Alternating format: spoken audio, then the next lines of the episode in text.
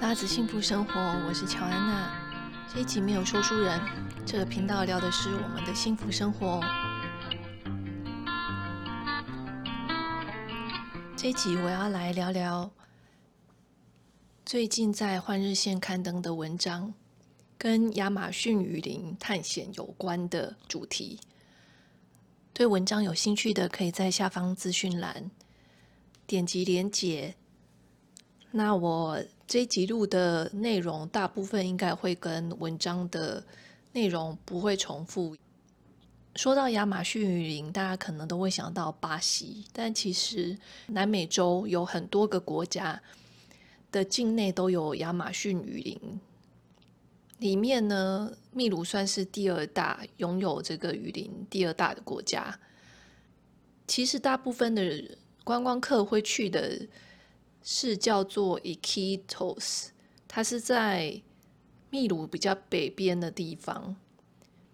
但因为我们那时候是在 Cusco，我们是在库斯科，想要去雨林，那最近的就是在库斯科东边，大概车程十个小时的地方，呃，有一个马尔多纳多港，从那个地方进入雨林会比较。比较快，所以呃也比较便宜，就是不需要搭飞机。所以说书人那时候就是在 Cusco 比完价之后，觉得有一个业务他解说的蛮清楚的，那所以就报了那个团。那后来我们有去过之后，比较了一下附近的一些小木屋，就是在雨林里面的。住宿的地方，然后发现说我们报的可能算是有一点阳春嘛，就是别的度假村的小木屋看起来比较厉害，比较豪华。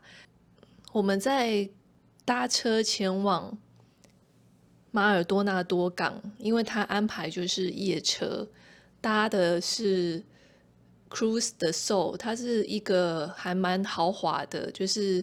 飞机座椅的巴士，那个椅子可以躺平，就是几乎躺平，所以呃还会付给你毯子啊，然后一些食物，感觉蛮高级的。但我们那一趟车程的坐在我们前面的刚好是一个妈妈带着一个小孩，然后那个小孩就是全程一直在尖叫，就是一直在哭。那那个妈妈的座椅也就是退得很平，就是等于是几乎是直接压在我的腿上，所以就是我的身体有点动弹不得。然后那个小孩在十个小时内不断的在尖叫跟哭，所以到了马尔多纳多港的时候，那时候有一个坐在他们前面的英国女生就一直。骂脏话，就是 他就很生气，然后骂脏话，然后算是说动作很大，然后逃离了这个巴士下车，这样真的是还蛮辛苦的。中间在凌晨的时候，因为睡不着，所以我有看了一下窗外的风景。他的一路上几乎都是在走山路，等于是。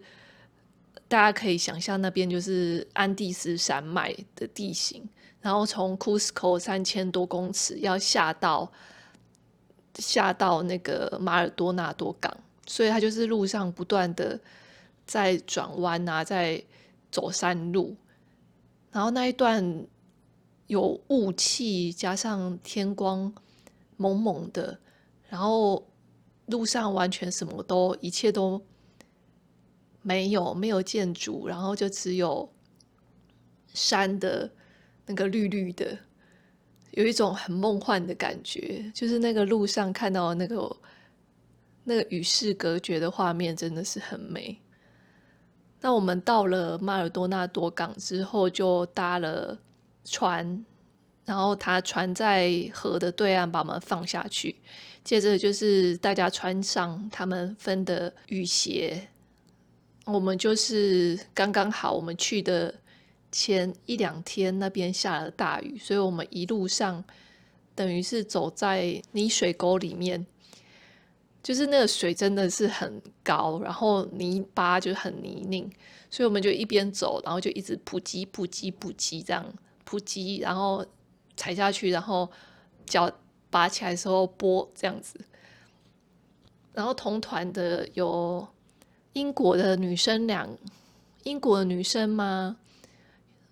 哦，都是就是没有亚洲人，澳洲一个澳洲的小男生，可能才十七十八岁，就是他家人支持他出发来壮游。那还有一对情侣，英国情侣。那那个澳洲的小男生其实非常的莽撞嘛，就是他一路上就是有点像是把水踩的喷的到处都是。然后就是连跑带跳的前进，这样。那我跟说书人，因为我们身上都背着我们的行李，很怕在那个地方滑倒的话，你就整个整个等于是你会摔进那个水沟里面，所以我们就很谨慎的走，我们就落在整个队伍的最后面，因为也不想要被那个泥水喷到。那进入了。雨林走完泥水沟之后，我们就到一个小小的码头。那从那个码头，我们坐船，然后真的是划船过一个蛮大的湖，之后才到了那个度假的小小屋。那那个小屋还蛮酷的，就是它其实就是很粗糙的木头盖的房子，然后它。的窗户是用直接用网子罩起来而已，它没有完全没有窗户，就是没有那个玻璃，等于是我们在那个房间里面就是隔着一层网子，然后就是外面了。那那个外面当然就是有很多的生物，像是在窗外有看过蛇啊，然后各种虫啊爬来爬去这样。那房间内就是。那个床跟枕头都非常的不舒服，就是加上因为湿度非常高，所以去到那边有一种全身都很闷湿的感觉。那种闷湿的感觉，嗯，很难形容，就是衣服好像就湿湿的贴在你的皮肤上，然后总是湿湿的，就是然后觉得自己像一团烂泥巴。嗯、说起来好像很惨，但其实人在里面的时候是会觉得说还蛮有趣的，因为我们在那边有呃在丛林里面就是散步啊，然后去看一些当地的植物跟生物，也有到湖里面去钓食人鱼，就那个。导游叫做 Chris，他从小在丛林里面长大，所以对他来说，他就只是分享他从小到大会做的事情，就是钓那个食人鱼给我们看。然后晚上我们就会去夜游，然后去找鳄鱼的 baby，他就真的有抓到鳄鱼的 baby，把它捞起来。说书人有有握着那个鳄鱼一下下这样。但是我不太敢。那还有早上，我们有去很早很早的时候，要早起去丛林里面看那种很大只的鹦鹉，那种七彩的鹦鹉，他们在吃早餐。那他们吃的早餐其实就是棕榈树的树干内部有一层甜甜的、很香的东西，里面有很多。据说有很多维生素，还有一点盐盐分嘛，所以那些鹦鹉就是他们都会去吃那个棕榈树的内，我不知道那个名称是什么，是不是木质部还是哪里？就树木的内层有一层白白的东西。那这个东西我们之后在秘鲁的利马首都，就是有一家。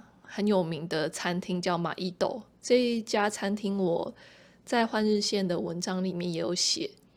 呃，那一家餐厅就是用的食材全部都是亚马逊雨林的食材，里面就有这个棕榈树的内层，这种白色的这个东西。然后它就是把它刮下来，吃起来就是滑滑的，然后香香的，这样口感其实是很好的。好，那在丛林里面，我们就是有生吃蚂蚁，因为 Chris 他就说，这个蚂蚁在爬在特定的树上面的这种蚂蚁，它其实吃的都是树的汁液，所以那个蚂蚁它其实很香，它会有一种木质的木质调的香味嘛，所以他就是直接叫大家说，可以在树上抓一只，然后就直接放到嘴巴。咬一咬，这样咬一咬，然后不要马上吞下去，你才吃得到那个味道。那我跟说书人都有吃，就真的是很很香的味道，一种就是真的是木质调的香味。好，在那个补充一下，就是钓食人鱼的时候，刚好就可能是因为我们丢下去的那些饵，所以鳄鱼就游了过来。然后那时候，Chris 就叫我们说发出一些噪音，要把鳄鱼赶走。然后，所以大家就在那边踩那个船的底啊，然后拍打那个用桨拍打船。然后那时候，那个澳洲小男生不知道为什么哪来的灵感，他就站起来，然后在那边跳来跳去。然后那个船就很大力的摇晃，差一点翻船，就是把大家都。差一点把大家都就是扔到湖里面去了，就是一个非常冒失的小男孩。我觉得很有趣的时光是，当这些团员他们的行程好像都是三天四天三夜嘛，然后但是我跟说书人是五天四夜，所以他们就比我们早一天全部都离开了。后来，Chris 就只有带我跟说书人两个人去钓食人鱼。就说书人先试嘛，他就没有钓到。但是，但是我在钓的时候，我就自有刻意的去感觉 Chris 钓的方法。然后后来就真的很快就钓到一条鱼了。然后我本来很担心会钓到食人鱼，但是后来是钓到一条就是细细长长的鱼。然后 Chris 说，那个鱼叫做 Lisa，就是很秀气的一条鱼，很可爱。那晚上的时候，我们吃完晚餐之后，Chris 就说：“哎，你们两个去买，去跟柜台买汽水，然后他要带酒，他说他会带酒，然后我们约在外面这样子。所以后后来我们就到了那个湖湖边。” Chris 他就在那很湿度很高的状况下，他很快的就把火生起来，真的蛮厉害的。呃，他用那个芭蕉叶把我们钓的鱼包起来，然后放在萤火旁边烤。然后我们用可乐配上他们他带来的那个酒，那个酒叫做我不会念哎，就是他是用。甘蔗酿造的高浓度的酒，所以它是蒸馏酒。那它三十九趴，所以喝起来真的是很浓。然后就是加可乐这样喝，那个味道其实就跟高粱真的蛮像的，对，很像高粱酒，所以喝一下就觉得很忙。那我们就跟 Chris 就是在萤火旁边聊天。那他其实他他不是英文本来就那么好。他说他以前在学校的时候，他的英文其实非常差。